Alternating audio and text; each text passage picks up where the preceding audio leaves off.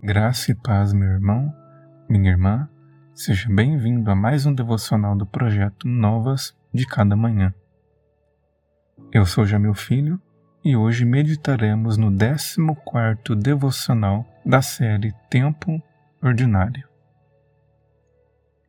Abra sua Bíblia no profeta Isaías, capítulo 7, verso 14.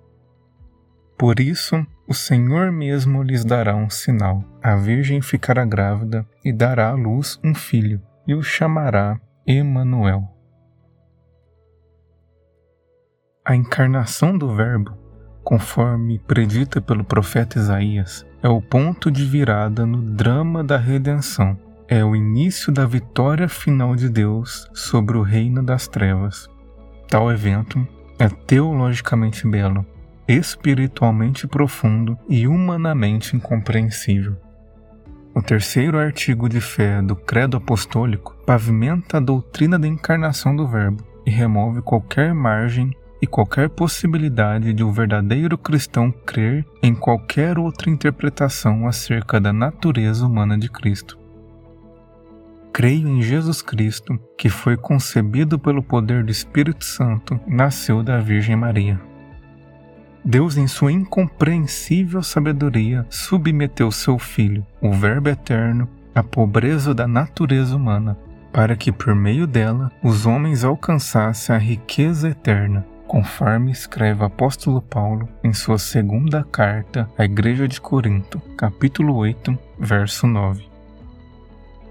Ele foi homem perfeito, não apenas em termos morais, mas também em termos de matéria e limitações humanas. Ian Howard Marshall nos escreve, abre aspas, ele não era um ser divino disfarçado de ser humano, como um ser humano vestindo temporariamente um uniforme. Havia uma união real entre o ser divino e a pessoa humana. Fecha aspas.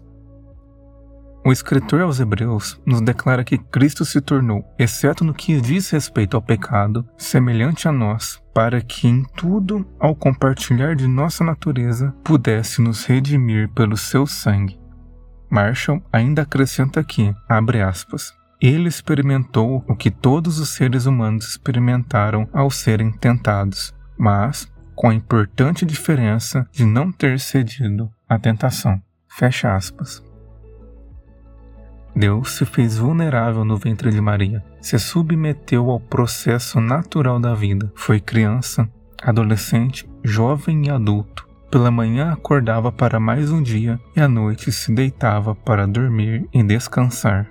Ele sorriu e se alegrou com os noivos em Caná da Galileia. Chorou com a morte de seu amigo Lázaro. Sentiu o vento frio do inverno e o calor do verão. Se angustiou no Getsemane e gritou de dor no Calvário e em tudo se fez semelhante a nós, para que, pela sua vitória sobre o pecado, nossa própria natureza pudesse ser restaurada por meio de seus méritos. Ao contrário do conceito de encarnação presente no mundo antigo, Cristo não assumiu a forma humana somente com o propósito de se revelar aos homens e, cumprida sua missão, descartá-la tal como o ator faz com uma máscara. Ao contrário, ele se uniu perfeita e permanentemente à natureza humana. A divindade não preencheu uma carne vazia de personalidade e alma, mas partilhou com ela da natureza eterna, e assim continuará eternamente. Tal mistério, no entanto, não é explicado pelas Escrituras, e o credo apostólico apenas se limita a reforçar o que Deus nos revelou.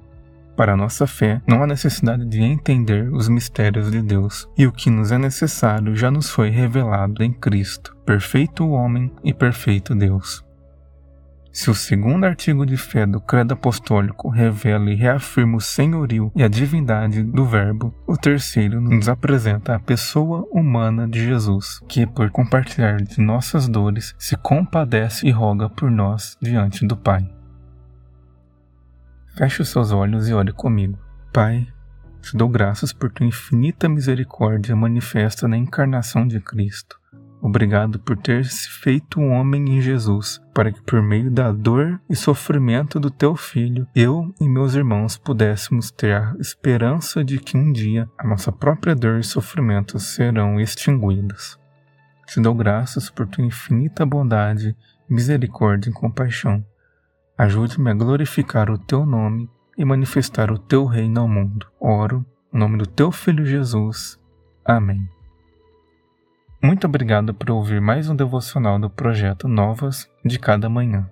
Amanhã lhe espero em mais um devocional da série Tempo Ordinário.